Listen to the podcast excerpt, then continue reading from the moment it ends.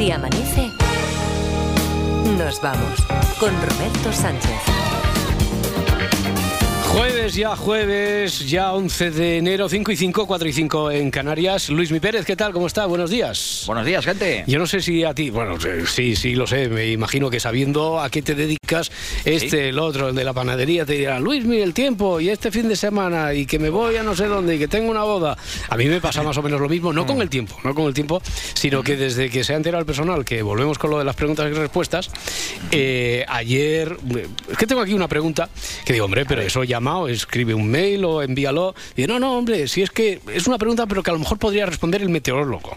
Una pregunta cotidiana, después, después te la lanzo, ¿vale? Tú no te vayas muy lejos, no te vayas muy lejos, es que me está pidiendo paso como siempre es una goleas. Eh, Edgarita, que no sé por dónde vas a ir hoy, por cierto, Garitas, que ayer dijiste que esto ahora va a ser una sección musical. Sí. Y lo cumpliste dos minutos, no, no aguantaste más. O sea, ya, pero, pero, hubo un caso tremendo porque la, actualidad nos arrasó, nos adelantó por la derecha. Por la derecha. Mm. Pero hoy sí, hoy además voy con una novedad musical. Vamos a hablar del dúo barcelonés Ladilla Rusa. Ya, está, estás colando ahí a tus amiguetes, ¿no? No, sí, sí, sí, sí, sí, sí, sí, Pero es actualidad, es que ayer presentaron en Barcelona su nueva canción, Madre mía, el asco que me das. ¿Vale? Ya. Esto, esto es el título, ¿no? Sí, sí, sí, sí, además eh, Supongo que la temática será acerca de cómo empatizar con una persona con la que tienes divergencias, más, o menos, ¿no? Más o menos, eh, suena rico además. El asco que me das. No, engañar no engaña, no engaña a nadie, ¿no? ¿eh? saco. Además va genial para esa gente que dice, a mí lo que me gusta es que me digan la verdad, que sean sinceros, ¿sabes? Como en, First Dates. Sí. Pues ahí lo llevas. ¿Quieres sinceridad? Pues toma, la tienes toda. Además, va muy bien porque también es una canción, digamos, divulgativa. Lo he visto, nada más oír el primer compás. digo, esto es divulgativo total. Te enseña cosas que le puedes hacer a alguien que odia. con lo que te pegaría y tu cara entera pixelaría. Vale. En el cubata clase 7 te echaría. La rueda a tu moto pincharía. No, es didáctica, es didáctica, es didáctica. Esas cosas que se hacen. O pegan una paliza a los Reyes Magos. Eso es. ¡Me muerto! Oye, no, no, para, para, para ya. Hasta aquí la sección musical. Hasta aquí la sección ya se ha acabado, se termina. Otra, es efímera, ¿eh? Otra, segundo día sin cumplir tu palabra. O sea, es, que, hoy ni dos minutos siquiera, ¿eh? No, no. Ya, pero es que una vez más tenemos que centrarnos en lo importante. Noticia de última hora. Un impresionante momento en el que un conductor cerca de Toledo graba cómo este camión conduce a toda velocidad por la A4 con una cabra en el techo. Inmediatamente el vídeo eh, se hizo viral y la Guardia Civil y el Seprona se pusieron a trabajar para localizar al camionero que ya ha sido denunciado por circular con el vehículo con peligro de que el animal pudiera caer a la vía. Claro, jolín, es que, ojo, eh, que todo el mundo, también te digo que piensa en la cabra, que lo vea normal, pobre, pero nadie piensa en ese pobre conductor del camión. Ah, el pobre conductor del camión. También, claro. Tú imagínate cuando le pare la policía y se tenga que aguantar para no hacer la broma de que lleva la cabra en el techo como otro lleva la vaca. O sea, tú imaginas el tío aguantando, no tengo que hacer la broma, no la voy a hacer. Calla ya, calla ya. Roberto. Hombre, Ramón de Pitis, ¿qué tal? Buenos días. ahora soy Perro Pérez. Ah, Perro Pérez, perdón, perdón. Esto va, va como Morata y Omar Sí, ya, ya, ya veo. A, mí también me pasó lo mismo que a la pobre cabra. ¿Qué pasó? Mi dueño, es muy cabrón, me dejó un momento en el techo del coche porque le estaban llamando por teléfono. ¿A tu dueño? Sí, a mi, a mi dueño, a mí no. Sí, sí, no, no, un perro. Por eso, por eso. ¿Te puedes creer que luego arrancó y no se acordó de que estaba ahí encima? Coño, ¿y cómo, reaccionaste? ¿Qué, ¿Qué hiciste tú? Coño, ¿qué voy a hacer? Aguantar quieto hasta que llegamos al destino, que además pasábamos por Despeñaperros y me dio muy mala espina. Venga, ¿alguna noticia más de alcance? Sí, voy con la movida que está pasando en Ecuador, más en concreto en Guayaquil. cuidado que eso es serio. ¿eh? Sí, sí, sé que la cosa está fastidiada, pero además a unos niveles tremendos. Tanto que hasta el Joker ha tomado partido. Sí, sí, sí, sí un el señor Joker, el Joker. Sí, sí, el Joker, el de verdad. Sí. Un, bueno, el de verdad. Un, tío, un, tío, maquillado y vestido así. Sí, Eso es, con su colega Batman diciendo que va a impartir justicia. Esto es de verdad, ¿eh? Tanto tiempo sin verlo. ¿Se acuerda de mí? ¿O no se acuerda? De los pobres. Aquí he venido con un Batman de pacotilla. Porque el verdadero héroe es uno mismo. Ay, ay, pues bueno, Fran da, tiene- miedo, da miedo, ¿eh? Da Impresiona. mucho miedo, Sí. incluso con la frase mierder de Mr. Wonderful y todo al final. Pero es que además se le ve al tipo por la calle hablando con el reportero en medio de todas las movidas que piensas, te van a dar un fostión con la mano abierta que se te borra la sonrisa de Joker, el maquillaje y todo. Y nada, de un conflicto paso a otro. Vas a tope, vas a tope, A- venga. a topísimo, otro, a carrusel top- de conflictos, carrusel de conflictos. Oye, a topísimo, A ¿eh? topísimo, a topísimo. Sí, me encanta, eh, qué asco de expresión, ¿eh? Qué rabia. Qué, Qué A qué topísimo, qué rarísima. Uy. Topísimo, pues toma topísimo. Toma, ponte, ponte tú y el jockey, ¡pum! A, a- los dos. Sartenazo con la mano abierta, hombre, te lo llevas. Ya tan, tan topísimo ni Este, esto, esto Madre diría. mía, esto, ¿cómo está el personaje? no, no, a ver, esto, esto diría Pablo Botos igual que cuando lo de la cocaína. Esto es una broma, ¿eh? Probablemente Esto es una broma, Quiero decir es que nosotros no vamos partiendo la cara por ahí Esto con es la mano como la paliza que les pegué yo a los eh. Igualito, igualito. Es bromilla, es bromilla. Bueno, mira que eh, resulta que una señora abrió un bar hace unos meses y el vecino de arriba, digamos, que no va a muerte con No ella. está No va a poner con la manguera a regar a todos tus clientes, Simone. No puedes más. No, no puedo más, de No puedo verdad. más. Eh, él va teniendo gente o no, el tío se pone, saca la manguera y pone a mojar a la gente. Y cuando llego a abrir el bar me dice que me va a cerrar el bar. ¿Qué No me va a dejar trabajar tranquila. Y lo único que quiero es trabajar. Eso es, y que, que igual estás ahí tomando unas fresquitas con los colegas y el tipo saca la manguera y te moja entero. Pero además, eh, justo en ese momento salió al balcón el colega. El de la manguera. Fíjate, eh, Sonsoles, le estáis viendo ahora mismo a Agustín, que, es, que está instalando una cámara. Sí, sí, lo sé. Se va a caer, se va a caer ese señor. Se va a se va a caer. pegar. Ay, Dios mío, pero está instalando una cámara. No se nos caiga mucho. Cuidado que te saca la manguera. Pero la cámara, eso no se puede hacer, no se puede A ver, no. el exterior. Eso es. Bueno, tú imagínate al maromo ahí poniendo una cámara para grabar a los que están chumando birras ahí en el bar. Que te digo que si la pone en el bar Galicia o en el Quijote, conmigo puede Rubí, hacer en tres. Rubí, sí, sí. sí, en Rubí puede, puede hacer tres series y dos largometrajes si la pone ahí, ¿vale? La cámara. Eh, la reportera de Sonsoles, que es Pepa Romero. No daba crédito y, y me da que casi se quedó ahí a dormir. Pepa, te tienes que quedar para Eso es. medir los decibelios. Hasta las 5 de la madrugada. Y entonces va. No, no pongas carita de no, no. ¿Cómo que no? Sí, Pepa, sí. Te tienes que quedar. horas extra. Es que vamos, vamos, vamos, todavía me, tal. Bueno, te vas a quedar, Pepa, y además a más a más. A más a más. Vas a ir donde Agustín. Por.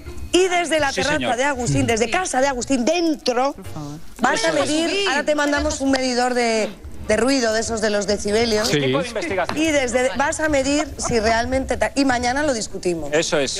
Pepa, ¿te parece? Ya hablamos de las horas Pero extras. pero, eh, Peñe, que a ¿qué ti día te, te- tenía por entregada, coño. Uy, uy, uy. ¿Cómo, cómo se nota que ha trabajado Sonsoles contigo, eh, Pedro? Qué maravilla, Qué Sonsoles. maravilla. Apretando a los reporteros. Ella sí que hubiera sido una digna sucesora, porque me parece a mí que Fran Ganillo va a ser un blando. Que es Franganillo, como apellido, Piqueras. Franganillo, del tirón, eso es. Todo junto.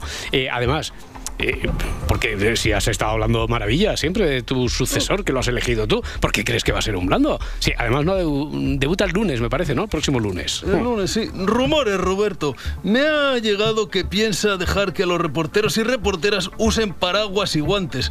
¿Te lo puedes creer? Para esto hemos quedado. Qué vergüenza. Ay, qué hay que ver, hay que ver, hay que ver. Tengo que decirte algo, Roberto. Espero que no te siente mal. ¿Qué, qué, qué? He pensado que quiero cambiar el nombre a esto de grabófono. O sea, no. Hombre. La verdad es que cuando llegaste. A ver, espera, espera un momento, espera un momento, Hmm. Margarita. Esto ya tiene una larga tradición. Cuando llegaste se llamaba así, Hmm. pero se llamaba así desde el albor de la noche de los tiempos. Ya. Que- que- y además yo creo que es un nombre que resume bien de lo Sí. que trata la sección. Sí, sí, bastante, sí, es- bastante bien. Estoy, ¿no? estoy de acuerdo, estoy de acuerdo, pero es que creo que nos estamos quedando fuerísima. Hay que llamarle Generación si amanece, por ejemplo. Dale una, eh, dale una es flojita esa propuesta, ¿eh? Darle una vuelta. Porque No, que va, Generación que va. se amanece. Bueno, es que ahora todos los programas de la tele se llaman Generación. Ya, todos. La mejor generación entre cinco, Generación Top en la sexta. Es cierto. Que por cierto me gustó, ¿Ah, ¿eh? sí? es, es un concurso así de cosas viejunas de la tele, ¿eh? Ya, Sí. su- Que bueno, va, va acorde a su generación. ya te- te- Mira generación. la otra, mira la, mira la de la del cine. Sí, Mírala. eh, pero que esto de concurso de cosas viejunas de la tele, eso ya se ha hecho, ¿no? ¿Alguna vez no? Alguna. ¿Alguna que otra? Cincu- 56 millones de veces, No. más o menos.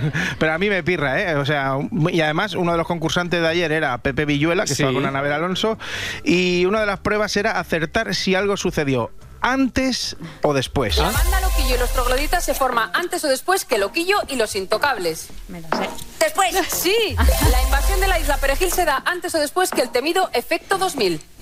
Antes. No, no, Pepe. Félix Rodríguez de la Fuente presenta Planeta Azul antes o después que el hombre y la Tierra. Sí. Sí, pues sí, an- Sí, antes después sí, sí, punto. sí. Y lo entiendo, ¿eh? Porque eso me pasa a mí. Cuando me dicen, ¿a ti qué te gusta más? ¿Un cocido maragato o una fabada? La respuesta es sí. Ya. sí, Oye, claro. no, no- claro. no he tenido oportunidad de verlo aún. Oh, eh, sé que lo presenta Ana Pastor. Sí, hombre, Sí. Ana, Ana- sí. Sí. ¿eh? Ana Pastor en la sexta es como cuando empezó Telecinco con Emilia Aragón, Sí, ¿eh? eh, Que- ¿qui- ¿Quién estuvo antes en Si Amanece Nos Vamos? ¿Ana Terradillos o Ana Pastor?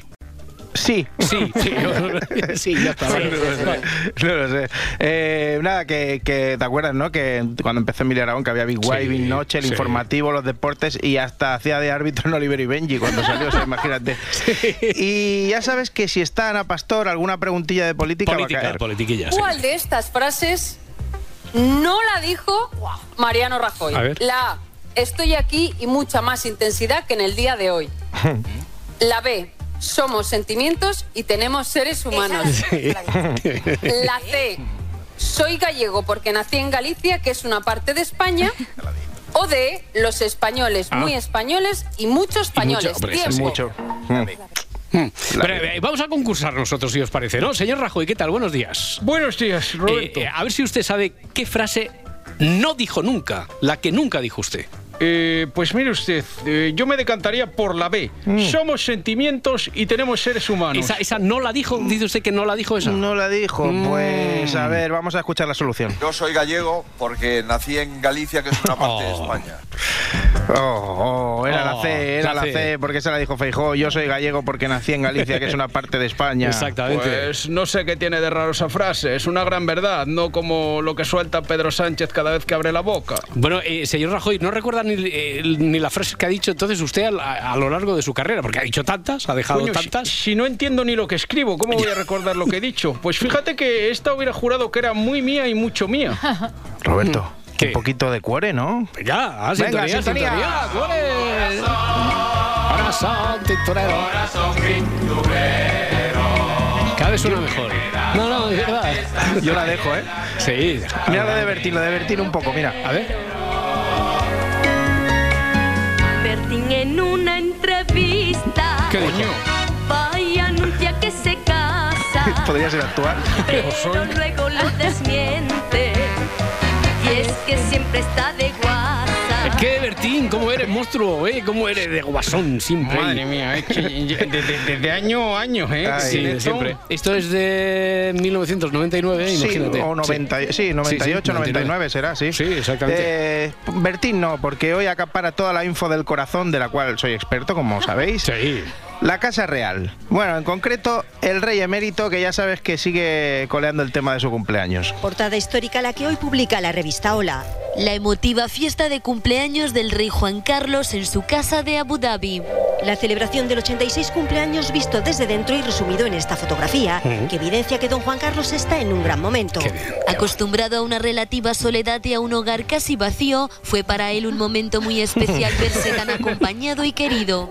Rodeado, como ven, por sus nietos Froilán y Victoria Federica y sus hijas, las infantas Elena y Cristina, que sonríen mientras observan cómo el emérito se dispone a cortar con un sable su tarta de cumpleaños. Bueno, aparte de la puñalada de la redactora, fla, fla, fla. Siempre está vacío siempre eso. está solo y abandonado. Y aparte de eso, qué bonita estampa familiar, ¿eh? Y que, y que lo diga, Roberto. ¿A que sí, Eh, Jaime? Estaban todos los buenos. Nada de reinas estiradas con gestos de reprobación y tristeza. Solo alegría y borbonidad en su máxima expresión. Borbonidad, has dicho. Borbonidad. Borbonidad. No, Sí, eso, sí. eso yo creo que no está contemplado ni con las novedades de la RAE. Creo. Me, ¿eh? me- me la trae floja lo que diga la RAE. Si está chunda, chunda, tiene que estar borbonidad. Pues a ya mí me gusta, ¿eh? Borbonidad, por a mí supuesto. también. me- una cosa es que nos guste, pero que no está, no está contemplada. Pues hay que aceptarlo cuando Vale, sea. venga, venga. Eh, bueno, como en toda fiesta que se precie, tiene que haber una tarta de cumpleaños. Bueno, los del río y la tarta. Eso es, eso. Sable de grandes dimensiones en la mano, el rey emérito muy feliz y emocionado de- la tarta fondant cubierta con el escudo de armas de su cumpleaños. Doña Cristina cogió la mano de ¿Cómo, su padre que estaba realmente emocionado y todos empezaron a cantar el cumpleaños feliz. Doña Elena le acercaba la tarta. Con un sable de grandes dimensiones en la mano. Mm, ¡Qué picarones! ¡Qué picarones! Sí, sí, sí. Y eh, la espada triunfadora esa no eran los del río, me parece, los que estaban cantando por ahí de fondo. Fiel espada triunfadora. Bueno, majestad, por favor, venga ya. Perdón, perdón, es que no lo he podido evitar. Ya, y ni lo del sable de grandes No, no, dimensiones sí, tampoco. sí, ya. no, sí es lo que hay. ¿Has visto qué guapo salgo con el espadón? Yo prefería una foto con mi escopeta, pero me dijeron que no era muy apropiado. No, no, la verdad es que no. Oye, una cosa, eh, hay que- hablaban de la tarta, hay que poner freno a esto de las tartas creativas. Sí. Bueno, de gente que cree que puede hacerlas, ¿vale? Dejad eso en manos de profesionales, que una amiga de mi madre le ha dado por hacer y me hizo una con mi cara para mi cumpleaños y parecía Salvador Sostres, ¿sabes? O sea que... Hombre, una retirada tiene. Claro, es que yo soy, yo soy, yo soy- yo- o sea, yo voy entre las dos personas más diferentes de este planeta. ¿Qué estás? Cuando Entre- estoy en forma, Sí. cuando estoy en forma soy Jason Statham y cuando no soy Salva- Salvador Sostres. Entonces, no puede haber dos personas más diferentes y yo estoy en medio. Y o sea eso lo que- hizo una amiga de la Dolo, una amiga de tu madre. Sí, hizo. es la típica amiga que le da por pintar, que de repente pinta cuadros Ya. y ahora se ha cansado y ahora hace pasteles personalizados. ¿Escribe también. novelas románticas también o qué? También, también puede ¿eh? ser, también. Por cierto, que hay algo que contaron sobre, sobre este tema, no sobre lo de Salvador No, no, no. eh, que, sino sobre lo del rey, que me dejó un poco loco. Bueno, pues me imagino porque se han hecho las fotos voluntariamente y porque voluntariamente se las han cedido a la revista Hola. Voluntariamente y sin cobrar nadie nada. Sí que yo te digo, esta mañana a mí a las 7 de la mañana me han mandado la portada de la revista y casi se me cae de las manos. Y no he sido la única. Me consta que en Casa Real eh, la revista tampoco ha tenido ninguna buen recibimiento, vamos, que no les ha gustado nada eh, esta, estas imágenes, porque rompen toda la discreción de la que se había hablado Vaya por Dios, vaya por Dios, honorífico, que dicen ahí en la Casa Real que no ha gustado nada esa portada. Lo que tengo aquí colgada. Uy, uy, uy, que no ha gustado. Uy, uy. Uy, qué miedo. Vaya, vaya. Ay, qué miedo, Hoy qué ya miedo. no como, pobrecitos. Espera, que voy a llamar a Ola con mi teléfono imaginario para que paren las rotativas. Ay, Dios. ¿Cómo se nota ya que está de vuelta de todo, eh? Que dice... todo el convento.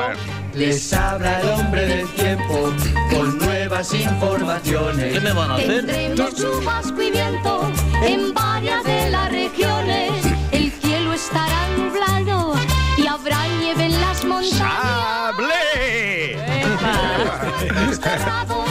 Oye, Luis Pérez, lo que te decía. No, la- bueno, la pregunta te la hago ahora en un, en un momento. Primero, para este jueves 11 de enero, eh, aún va a quedar alguna lluvia en Baleares, en el norte del país, con nubes matinales en el resto, que irán a menos.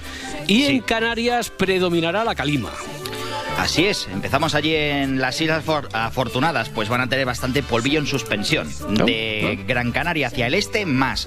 Pero van a llegar algunas nubes que dejarán cuatro gotas, por ejemplo, en La Palma, La Gomera y El Hierro. También hasta Tenerife esta mañana, poca cosa. En la península de Baleares, bastantes nubes, muchas nieblas ahora mismo cerca de los valles. Se irán disipando, menos las lluvias que irán cayendo casi todo el día, intermitentemente, eso sí, en el Cantábrico, en Galicia, también en Cataluña o en Baleares. Cotas de nieve todavía bajas, de 500, 600 metros. Y un ambiente bastante frío y sobre todo muy húmedo. Ahora mismo hay 6 graditos en Girona, 7 en Cáceres o 9 grados en Palma de Mallorca. A ver, es que de, de vez en cuando hay preguntas existenciales y esta me la transmitieron. Eh, Una de ellas, eh, a mí en principio digo, esto es superchería, porque ¿cómo va a ser así? Pero, a ver, yo te lo transmito tal y como me lo dijeron. Eh, ¿Por qué llueve cuando los niños salen del colegio? No, no, pero ¿esto, ¿esto tiene sentido o no tiene sentido? Tienes, eh, no es aquello de careza de importancia. Ah, no, vale, vale, es- vale. es- No, Eh, no, que de verdad que te lo estoy diciendo en serio. Bueno, pues yo lo transmito tal cual. ¿Por qué Sí, llueve sí. cuando salen los niños del cole? A ver, eh, no, en toda la, no en todos los meses del año y no en todo el país, pero sí que predominantemente desde el mes de febrero-marzo aproximadamente hasta octubre, las lluvias que caen en muchos sitios de nuestro país suelen ser de tarde. Son nubes que se forman por lo que se llama convección, cuando empieza a hacer más calor. Empiezan a formarse a las 11, 12 del mediodía aproximadamente, después de una mañana más bien soleada, y se van formando tan deprisa que acaban madurando, y cuando maduran lo que hacen es descargar agua. ¿Cuándo lo hacen? Pues en el momento en el que hace más calor, y ese máximo calor es entre las 4 y las 6 de la tarde, que si te fijas pues es la hora de salida de los colegios. Según la comunidad autónoma se sale media horita más pronto, más tarde, luego vienen las actividades extraescolares para muchos, para muchos niños, y se mueven en eso, en esa horquilla de, los cuatro, de las 4 a las 6 de la tarde. Por tanto, hay parte de razón a ver, no es que sea impepinable, no es una relación directa, no es que el tiempo quiera darnos la turra por el hecho de salir del colegio y se ponga a llover. Bueno, eso es lo que sí dices hay- tú, ¿verdad, Miguel? Porque Bueno. esto, esto es una conspiración claramente. Y ahora me va a decir también que, que no llueve cuando lavas el coche o cuando tienes la favor, ropa. Pero en este caso sí hay una parte de razón y bastante importante, sobre todo, pues si estamos hablando de sitios de interior del país y especialmente entre primavera y Ya. principios de otoño. Bueno, Por tanto, espera, no, espera. no es raro. O, No, o a es las que- 5 de la tarde, que es una hora en la que mucha gente también sale del curro. Veo tu respuesta y la doblo, porque eh, la pregunta tenía una segunda parte. Dice, y también ocurre al entrar por la mañana, cuando entran los niños por la mañana. No, no, eso decía. Y que descarga de otra manera. O sea, es una lluvia diferente cuando... eso- Pues- esto, ¿esto qué? ¿Esto pues qué, qué te le digo una cosa, pues quien te ha transmitido la pregunta, la verdad que Es un tiene sabio, idea. Es un sabio. Ah, vale, vale, vale, vale. Tiene idea porque, porque hay parte de razón también. Hay, hay bastante razón en Qué que bueno. cuando entran los niños al colegio, pues eso, entendido entre las 8 y 9 y media Sí, de la mañana, sí, sí, sí. también llueve. Y es una lluvia diferente. ¿Por qué? Estamos hablando también de un tipo de lluvia que sobre todo en este caso cae en invierno, que son lluvias más mm, pausadas, más estilo que se llama calabobos, esa lluvia de, de ir cayendo y recalando en el terreno. Y es una lluvia que dura muchas horas, por tanto es fácil que pueda estar lloviendo todo el día. Por tanto ya tienes ahí esa horquilla de la mañana que se puede ver afectada. Y es una lluvia de invierno que es de una gota más pequeñita. No es como la lluvia de salir a las 5 de la tarde. La de las 8 de la mañana o las 9 es la típica que, los, que las ciudades tienen un montón de caravanas, que tienen esa lluvia muy finita, con esa niebla, con ese tiempo frío. Las lluvias de salir los niños de la tarde, a las 5 de la tarde vaya, o a las 4, Sí. son lluvias repentinas Diferente, de las que la diferente. gente está muy contenta porque hace sol y de golpe y porrazo, Pues- pues, se va todo al traste. Pues menos mal, me dejas tranquilo porque me creía que esa persona, sí, es una persona de confianza, pero me creía que me estaba vacilando. O sea, o sea, Pues, el Luis no, Pérez, no, muchas gracias. Seguro que mucha gente piensa lo mismo. Ya, me quedo más tranquilo. Un abrazo, amigo, hasta mañana. Hasta mañana, gente. Hasta luego, 5.26, 4.26 en Canarias, Parda. Eh, creo Presente. que sí, creo que hoy el espacio de cine hoy lleva tu nombre. Oh. No, no, sí, atenta a esta efeméride, porque se cumplen 14 años de la muerte de Eric Romer, es uno de los cineastas franceses. Un no crack. no tienen ni idea, ¿no? de quién es Eric Sí, sí, Romer, ¿no? eh, No, no. Rommel, ¿no? Sí, sí, Rommel, sí, el, Sí, el del desierto. el- sí.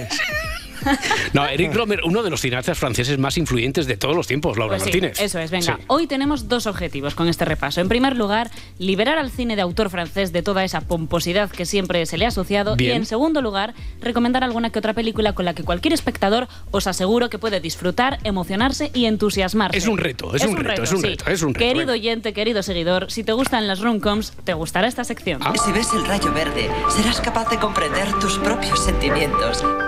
Bueno, porque Eric Romer fue uno de los principales exponentes de lo que se bautizó como la Nouvelle Vague. Un movimiento cinematográfico que surge en Francia a finales de los años 50. A los periodistas además nos tiene que interesar. ¿Por qué? Porque surge al calor de una revista de la mítica Cahiers du Cinéma, referencia europea para la crítica especializada. Sí, y hemos oído mm, hablar muchísimo de la Nouvelle Vague, pero eh, a veces no nos detenemos a analizar lo que supuso para el cine de autor de aquella época. Frente al cine francés que estaban haciendo las viejas glorias de la industria y que buscaban un realismo para muchos ya desfasado, los cineastas de esta nueva ola promovieron el desarrollo de producciones mucho más económicas, con nuevos recursos técnicos y con un principio fundamental, anteponer la libertad creativa a toda exigencia comercial. Euh,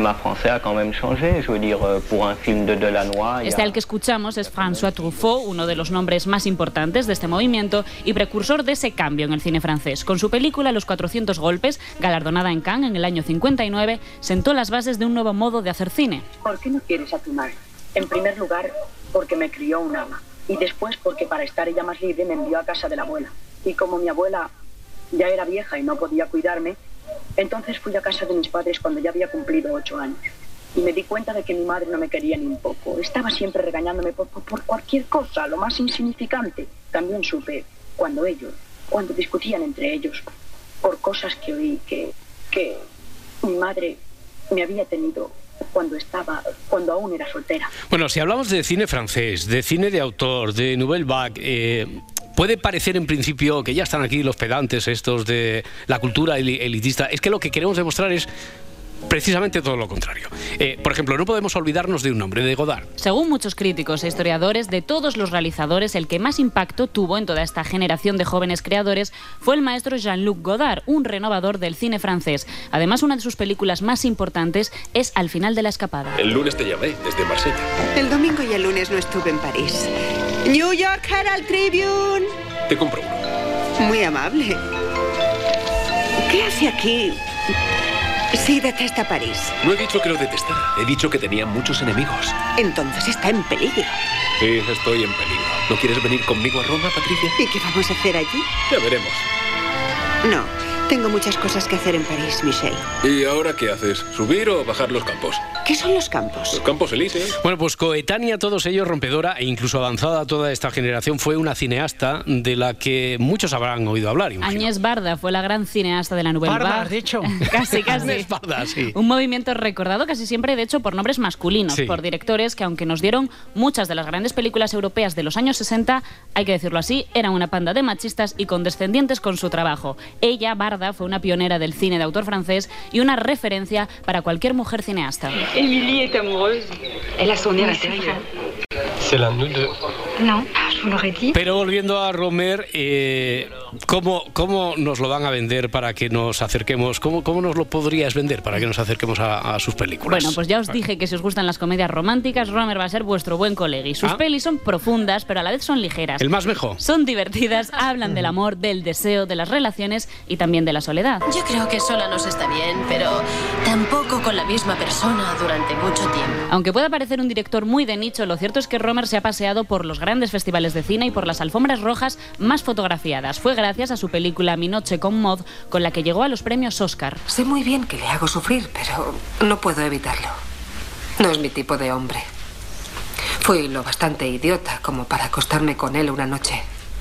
Soy muy difícil en lo que se refiere a los hombres, ¿sabe? No es solamente una cuestión física.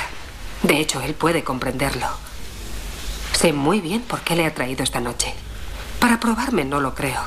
Más bien para tener una excusa para despreciarme. A este director siempre le gustó trabajar alrededor de series temáticas. Esta película abre la serie Seis Cuentos Morales, que son seis producciones en las que el cineasta trabajó durante 10 años y la primera de ellas, esta que estamos escuchando, es la que le dio a conocer. Estuvo nominada a Mejor Película Extranjera y a Mejor Guión en los Oscar. Era ella. Es muy extraño, debí darme cuenta. ¿Ella?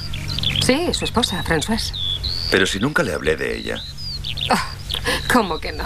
Su novia rubia, católica. Tengo buena memoria, ya lo sabe. ¿Cómo iba a hablarle de ella si no la conocía? ¿Pero por qué miente? La conocí al día siguiente de la tarde que estuve en su casa. ¿La tarde? Querrá decir noche. Nuestra noche. Bueno, a ver, características comunes, diálogos largos, una pareja, escenarios minimalistas. Esto podría ser una obra de teatro. Bueno, podría ser cualquier película indie de este año, por de ejemplo. este año y de muchos anteriores. Romer es uno de los culpables de que muchas frikis del cine como yo nos gusten este tipo de películas, o también frikis que son directores, como Richard Linklater. Porque, mira, antes hablábamos del precisamente con, con, con Félix, pues si hay alguna película que bebe de su cine, es sin duda la trilogía de Antes del Amanecer. Quiero seguir hablando contigo, ¿entiendes? No tengo ni idea de cuál es tu situación, pero... Pero siento que entre nosotros hay algo como... eh, química, ¿no? Sí, yo también. Genial. Bueno, te propongo lo siguiente. ¿Qué tal si te bajas del tren conmigo y nos vamos juntos a explorar Viena? ¿Cómo? Venga, será divertido.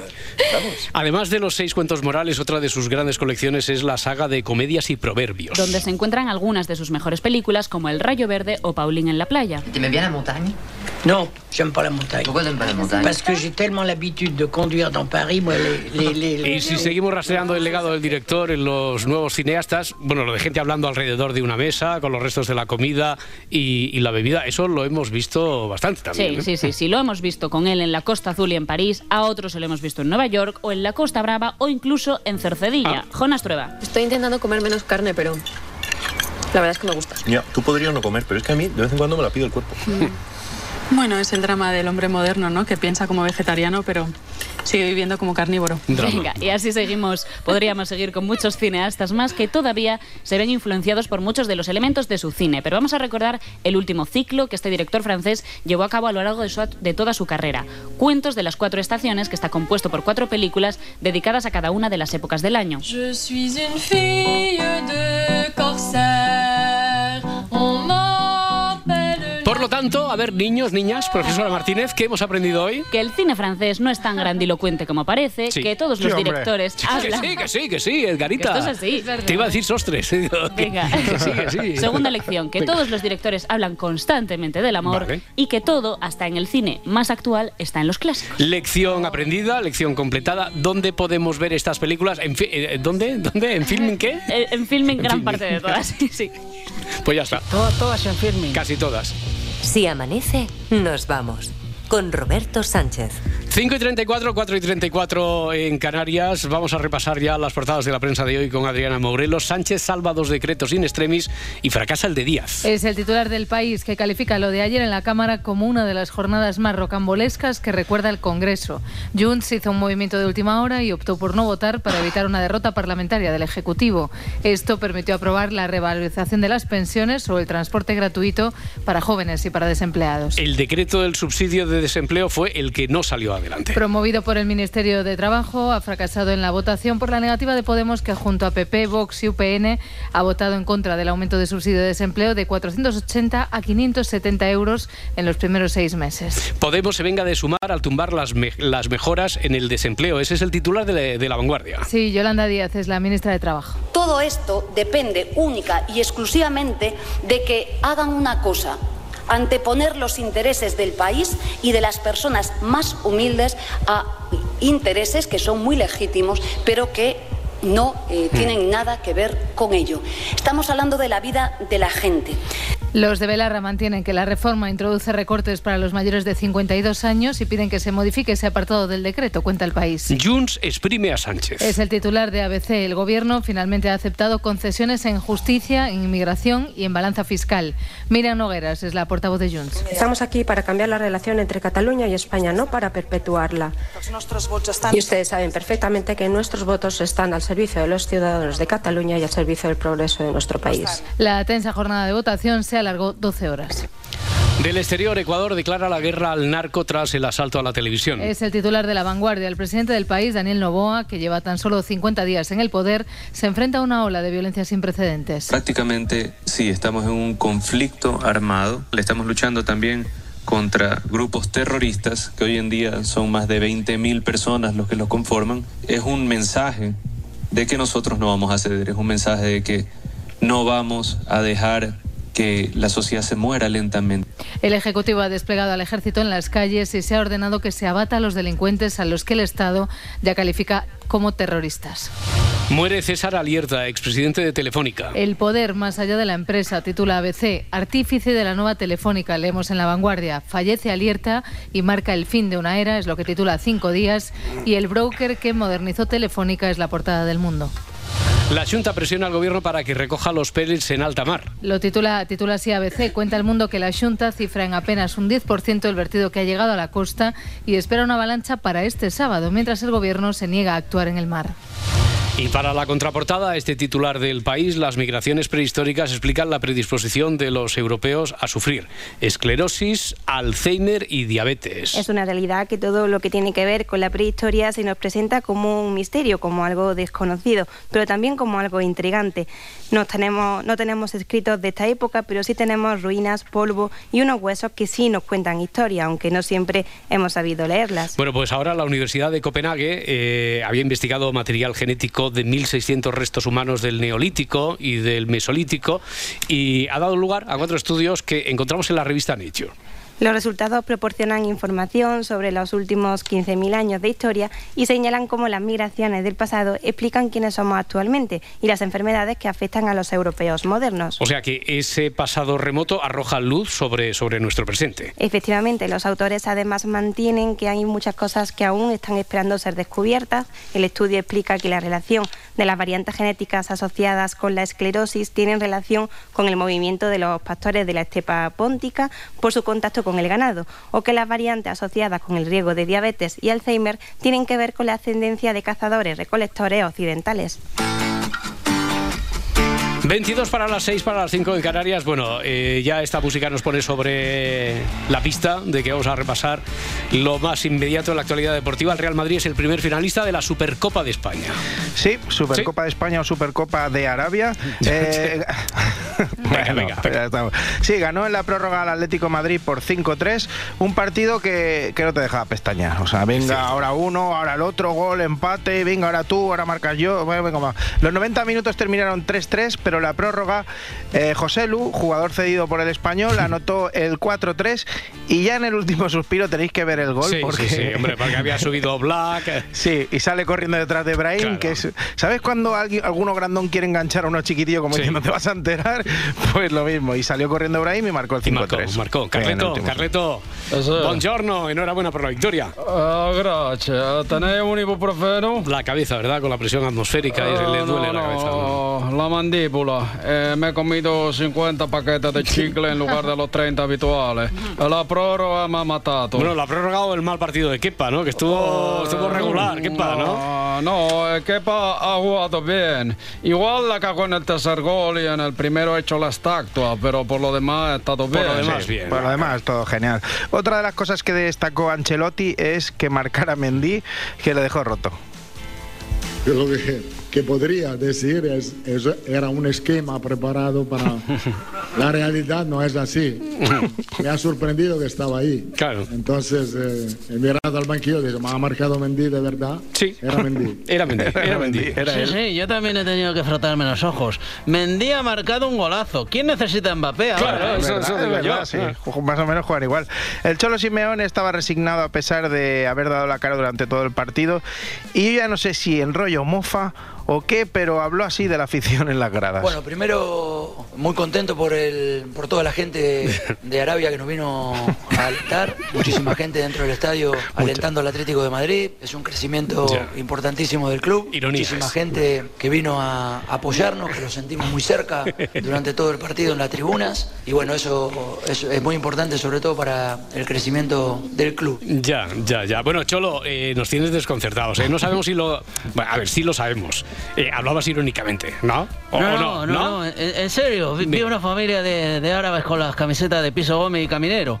Estamos creciendo, Roberto. Venga, hombre, por favor. Menos coña, Menos menos, coña, coña, ¿verdad, Cholo, presidente? que el horno no está para bollo. Aunque es verdad que he visto a un lugareño con una camiseta de César Pilicueta. Todo muy raro. Pues sí, es- eso sí que es cierto. Hoy se juega la segunda semifinal que enfrenta a Barça y Osasuna. Sí, con un Xavi que asume el reto de ser favorito y que alaba el trofeo. Para nosotros no hay, no hay títulos menores, son títulos. ¿no? El año pasado ganamos dos títulos y uno fue esta Supercopa. Además, eh, ganamos muy bien, haciendo Super. un fútbol extraordinario en, en la final y eso nos fue de maravilla para el devenir de la, de la temporada pasada. ¿no? Entonces, creo que es importante, evidentemente. Quizá no se da a nivel mediático la importancia de una liga o de una Champions, pero es importante, es un título más y queremos estar en la final y, y ganarla. ¿no? Bueno, es que la Supercopa es un trofeo muy importante. De ahí el nombre, Supercopa. Sí. Si fuera una mierda lo llamarían Minicopa de, de España. O, ¿no? o mierder, mierder Copa, mierder, claro. Mierder ¿no? Copa, Supercopa, Supercopa. Quedaría bien Mierder Copa. Eh, el entrenador de Osasuna, al que no le están dando mucha bola, Yago Barrasate, también habló ayer. Y ojo, cuidado con los rojillos, ¿eh? Es algo histórico para, para el club y nosotros lo tomamos así también, ¿no? Como es, es como una continuidad de lo del año pasado. Eh, desde aquí también agradecer a esos jugadores que, que contribuyeron para que ahora podamos estar aquí y una vez de estar aquí, pues a por todas, ¿no? Sabemos que, que es una competición corta, dos partidos, grandísimos rivales, pero bueno, nadie nos, va a quitar la ilusión de, de poder ganar mañana. Apunte para terminar de baloncesto. El Barça venció en casa de Olympiacos por 86 a 72 en la semana 20 de la Euroliga. Sí, hoy hay enfrentamiento español entre Real Madrid y Valencia. Correcto. Contenta, contenta la que viene hoy. sí. La más contenta desde el equipo es Adriana, porque la combinación Congreso en el Senado, esto, hombre, no diría. Sí, te ha hecho el grau. Sí, te sí, ha hecho, sí, te ha hecho el grau. Qué fantasía ver a esa gente en el Senado cuando en realidad estaban congreseando. Que os digo una cosa, al final las movidas que salieron adelante fueron gracias a que unos cuantos se piraron de allí, los de Junts en concreto. Miriam Nogueras es su portavoz y dejaba claro que no iba a ser un día fácil. Hemos tenido que llegar a una situación límite como la que nos encontramos hoy para que algunos hayan entendido que cuando en Junts decíamos que no daríamos nuestros votos a cambio de nada, Mm. queríamos decir que no daríamos nuestros votos a cambio de nada. Bueno, la que hablaba por debajo era Miriam Nogueras, porque la que hemos escuchado es la dobladora de Miriam Exacto, Nogueras. exacto. Está- sí, sí. Cuando dice algunos se refiere a mí, no, ¿verdad? No creo. Joder, esta gente va en serio, no se anda con chiquitas. Ni en el Chicago de los años 30 se las gastaban así. Pero Pero no pasa nada porque al final, como dijo Pedro Sánchez, Sí, muy satisfecho. Yo creo que hoy es un, es un, es un gran día para eh, la mayoría social de este país. vale, lo dijo y lo escribió en Twitter. Se reía además.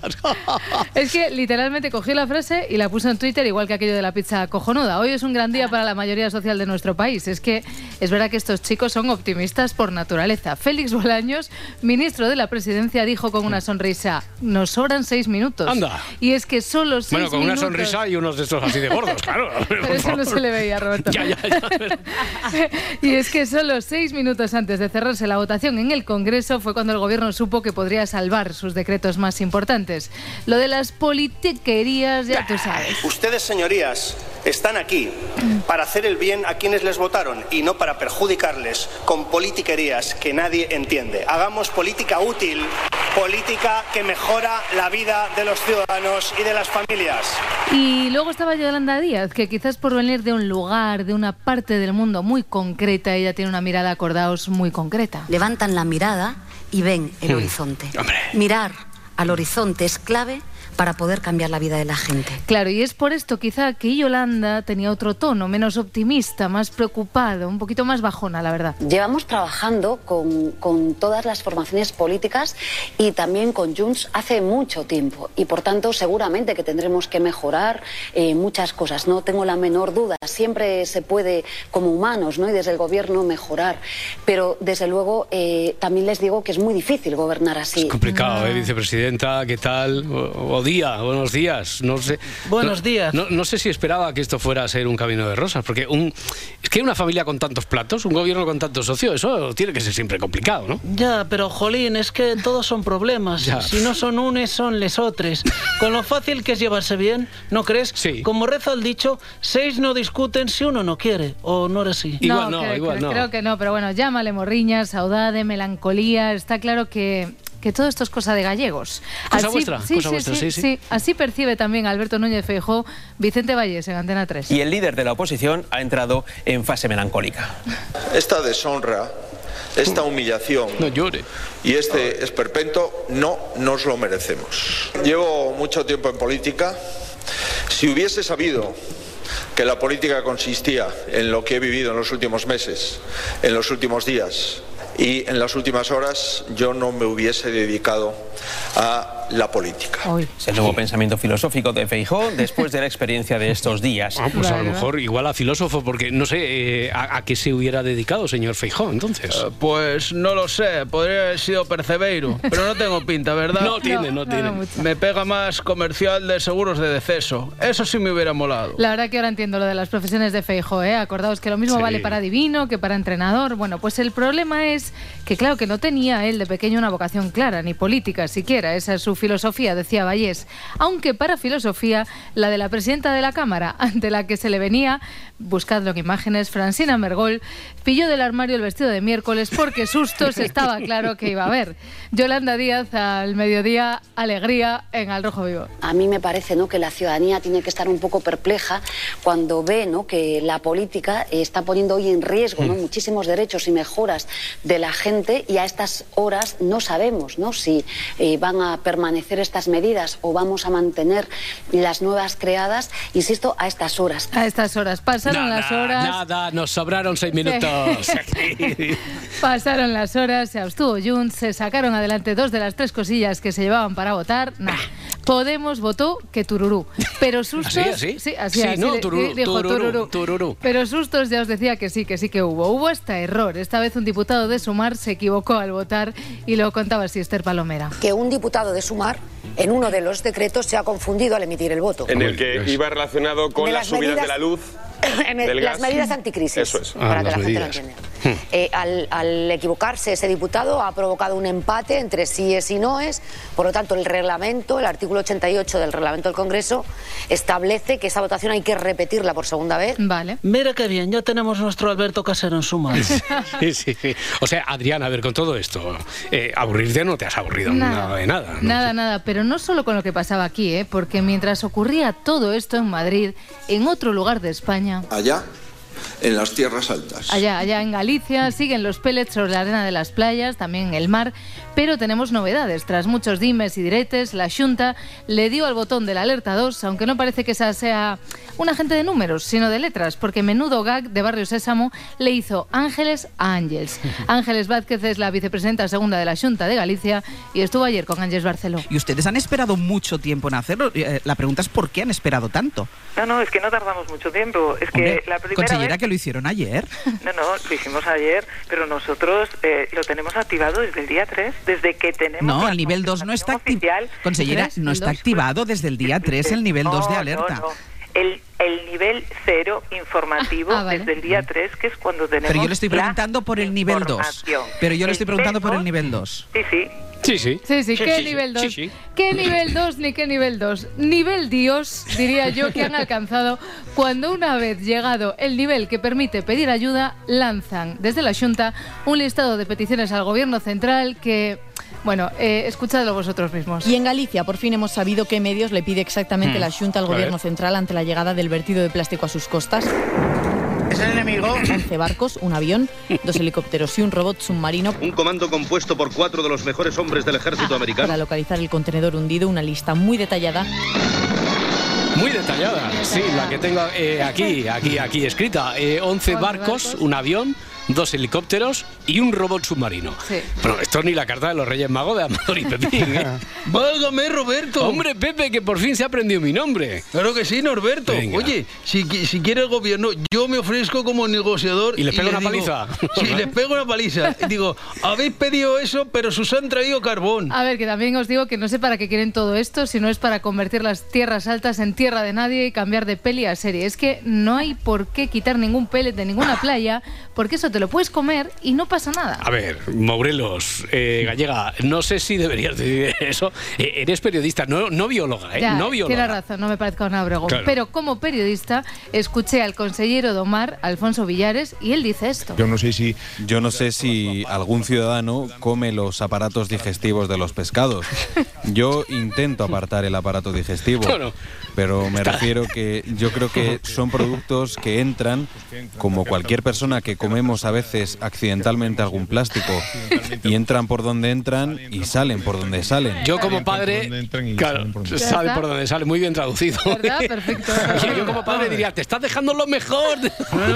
No, dice que si alguien se come los aparatos digestivos de los pescados. Hombre. Para su información, le diré que el intestino de lenguado esferificado al aroma de ruibarbo es una exquisitez para un pan pez. Eh, eh, Va, venga.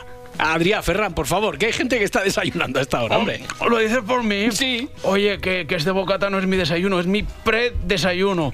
Los expertos en nutrición dicen que hay que hacer 15 comidas al día. No, no, no, no, no. A ver, 15. Yo tenía entendido que eran 5, presidente Laporta. 5, 5 comidas al día. Bueno, a ver, hay diferentes corrientes. Yo tampoco quiero entrar en polémicas. pues Oye, que, que volviendo a lo de Feijóo, digo yo que a lo mejor lo que le pasa es que no le está gustando ser político aquí, que querría volver a Galicia, porque ahora mismo aquello es la máxima diversión. El presidente de la Junta, Alfonso Rueda. Nosotros, lógicamente, no podemos saber de dónde viene eso, son unos pocos sacos. A ver, perdón, en sacos. Galicia, en el mar y unos pocos sacos. Unos pocos sacos, dice, a 60 pavos el minisaco, supongo. Nos dicen que muy bien, que toman nota. Vale, y ya vale, está, vale, toman nota, está. nivel 1, nivel 0, nivel 2, nivel Dios, que dice aquí Morelos. Oye, lo que está pasando en Galicia es tremendo. Sí, ¿eh? de Tremendo. hecho yo creo que Feijóo querría estar allí porque está claro que él echa de menos la parte más cinematográfica de la política gallega. Hoy decía esto de los decretos firmados. No sabemos qué se ha negociado, no sabemos qué precio con exactitud se está pagando y no sabemos si hay más pactos encapuchados. Ya, señor Fijo, entonces, que no saben si hay más pactos encapuchados. Los que tengo aquí colgados. Sabía que alguien picaría. Per- perdona, perdona Nada, la broma, nada, pero, nada. pero es que o tiro de sentido del humor o dejo la política. A ver, que os digo una cosa, que me imagino al pobre pacto ahí, firmado con su pasamontañas, corriendo del Senado al Congreso, porque menudo lío. Esto de las capuchas, esto viene de atrás, ¿De ¿eh? de cuando la alcaldía de Pamplona. Que vamos conociendo el contenido del pacto encapuchado entre el partido de Sánchez y Bildu. A ver, que es que esto de los encapuchados es como cuando escuchas a los Z decirlo de en plan, En que es plan, que al final mm. se pega. Cuca Gamarra. Les van a entregar, como consta en ese pacto encapuchado, Vale. la alcaldía de Pamplona. Y ya que sale Cuca, me encanta el nombre de Cuca, lo he dicho alguna vez, Cuca, ni, ni una en Vallecas, ¿eh? Sí. que dice Rufián que no le queda mucho. Y se lo digo directamente, señora Gamarra, que creo que lo Bueno. sospecha, pero también señor Tellado, les queda dos telediarios, ¿eh? Dos telediarios. Bueno, a mí igual, bueno, a mí igual sí, bueno, me, me da bastante igual, ¿eh? Pero quizá, quizá a una por tiempo y al otro por incapacidad. Muchas gracias. Bueno, yo tengo una prima cuca en Hospitalet. ¿Ah, ¿eh? sí? ah, yo no tengo cuca, es pesca. Vale, igual es que sale ahí. ¿Cómo se atiza esta peña? Eh? Me flipa. Si tuviera que titular para el clipbait, escribiría. Y entonces Cuca Gamarra se imaginó a Gabriel Rufián con uniforme. El señor Rufián, que hoy ha ejercido aquí del cobrador del. Ha venido a cobrar, sí, el precio que le ha puesto al Partido Socialista para que Pedro Sánchez pueda estar en la Moncloa. Ni más ni menos. está. Uy, cobrador del frac. Ese oficio también me hubiera gustado. Y solo me falta el sombrero de copa. Me lo apunto por si dejo la política. Joder, qué, bajona, ¿eh? La misma que cuando leí Carlos Sainz llama gilipollas a Pedro Sánchez. Así textual. Sí, sí, y entonces me meto y, y lo escucho y, y, sale esto. But now he's calm. Now he's calm. No, no. presidente. Nada. Ah. Adriana, los que somos bilingües lo hemos entendido a la perfección y lo voy a repetir, por si hay alguien que no ha escuchado. Básicamente, el, el piloto del Toyota Celica ha dicho que el presidente es un gilipollas. Claro, pero es que está en inglés. Sí, está en inglés. Está en inglés. no suena lo mismo que presidente gilipollas. No es lo mismo. Venga, va, que vamos a ir cerrando, que nos vamos. Venga, que no solo pasan cosas en Madrid y en Galicia, que en Andalucía, así como quien no quiere la cosa, el Partido Popular aprueba en solitario la subida de urgente necesidad del salario de Moreno y 269 altos cargos del gobierno andaluz. Hace unos días ya lo explicaba el consejero de la presidencia, Antonio Sanz. También de, la equiparación de, las comunidades autónomas. Andalucía no se ha puesto a la cabeza. Somos una comunidad histórica, somos de las primeras comunidades autónomas, pero ahí en este tema estamos a la mitad del camino. ¿eh? Ni siquiera nos hemos puesto arriba. Vale, es que esto de los sueldos es así, te comparas con el de al lado, haga el curro que haga y dices, pues yo también, puedo ganar más. Mientras, en el Senado, el Partido Popular votaba en contra de los decretos anticrisis del gobierno, pero menos mal que hay gente que sabe de verdad usar el dinero público, ni PP ni gobierno, Vox en Extremadura. ¿Ah, Óscar Fernández Calle, representante de Vox en la Asamblea de Extremadura. Estamos viviendo, a juicio de Vox, eh, una, un ataque en toda regla a la unidad nacional y nosotros vamos a iniciar acciones informativas y de otro tipo que ya irán ustedes viendo en lo sucesivo hmm. para eh, calar o permear en la sociedad extremeña la idea de que la unidad nacional es un bien a proteger, no solamente porque lo dice la Constitución, sino porque lo dice la lógica. Y esta partida irá eh, será de unos... Eh, ¿De cuándo? Bueno, no, no será muy cuantiosa, pero, pero bueno. Bueno, no será muy cuantiosa, pero bueno, esto es lo que quiero decir yo de cara a las rebajas. Voy a dedicar una partida que es importante. ¿De cuánto? De unos... Bueno, no será muy cuantiosa, tenía el dato, tenía el dato ahí delante, ¿no? Pero, no, lo quiso decir. no va a ser mucho, no va a ser... Bueno, creo que las rebajas te vas a comprar? ¿Cuánto era? 11 lanchas, un avión, dos helicópteros, un submarino. ¡Jolly! ¿Qué es eso que está sonando? Es el fax, Pedriño. Están llegando más peticiones. Ah, peticiones de Junts. ¿Pero qué más quiere esta gente? Si me han sacado hasta los higadillos. No, no, de Junts no, de la Junta. ¿Cómo que de la Junta? ¿Y qué quieren? Pues quieren 11 barquiños, un avión, dos helicópteros y un robot submarino. Sí, claro. Y el coche de Batman. Ah, ¿qué es? ¿En serio? Nada, que me han debido ver cara de Rey Gaspar. Ay, qué mono es.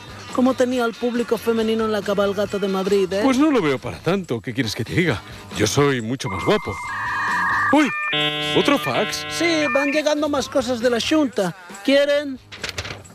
25 retroexcavadoras, un portaaviones, un millón de euros en billetes de 20 sin marcar y a Marshall. ¿Quién coño es Marshall? Un perro de la patrulla canina. Piquiños.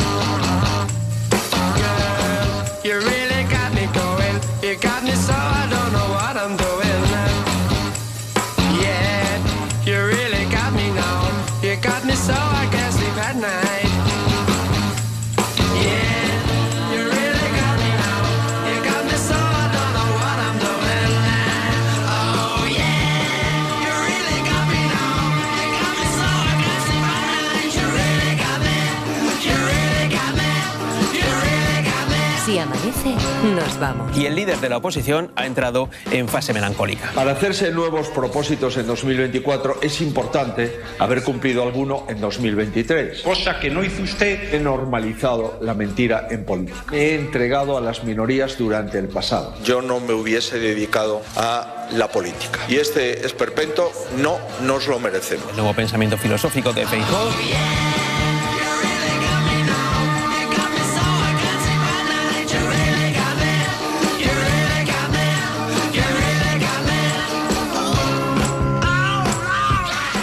Adolescencia, el, el hecho de tener que estudiar llevaba la cabeza a otros lugares, ¿no? Por ejemplo, el mundo del sexo. Mírate, mírate las manos de pajilleros que tienes. ¿De verdad quieres seguir así? Bueno, ya que he empezado, ¡Échale cojones! ni autofrotamiento. Llevamos aquí 20 minutos que si sí, que si no. Me tienes ya hasta el coño. Qué pena que haya pajas tristes, ¿eh? Don't ever set me free. I always wanna be by your side.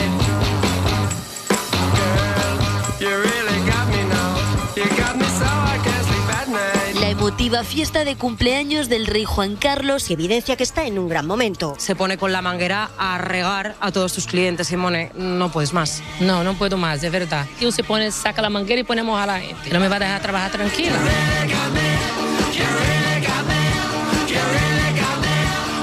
Si amanece, nos vamos. Allá, en las tierras altas. Con Roberto Sánchez. La moda del futuro es la moderación. Cadena Ser.